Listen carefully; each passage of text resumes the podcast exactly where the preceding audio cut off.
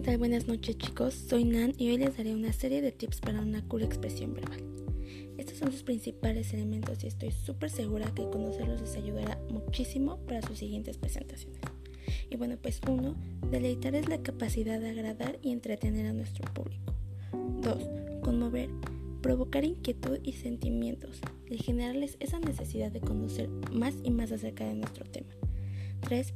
Persuadir, convencerlos de algo y esto lo vamos a lograr presentando una enorme seguridad ante nuestro público.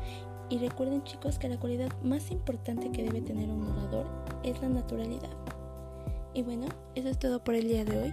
Los esperamos el siguiente episodio en el cual abordaremos los principales tipos de comunicación y sus elementos.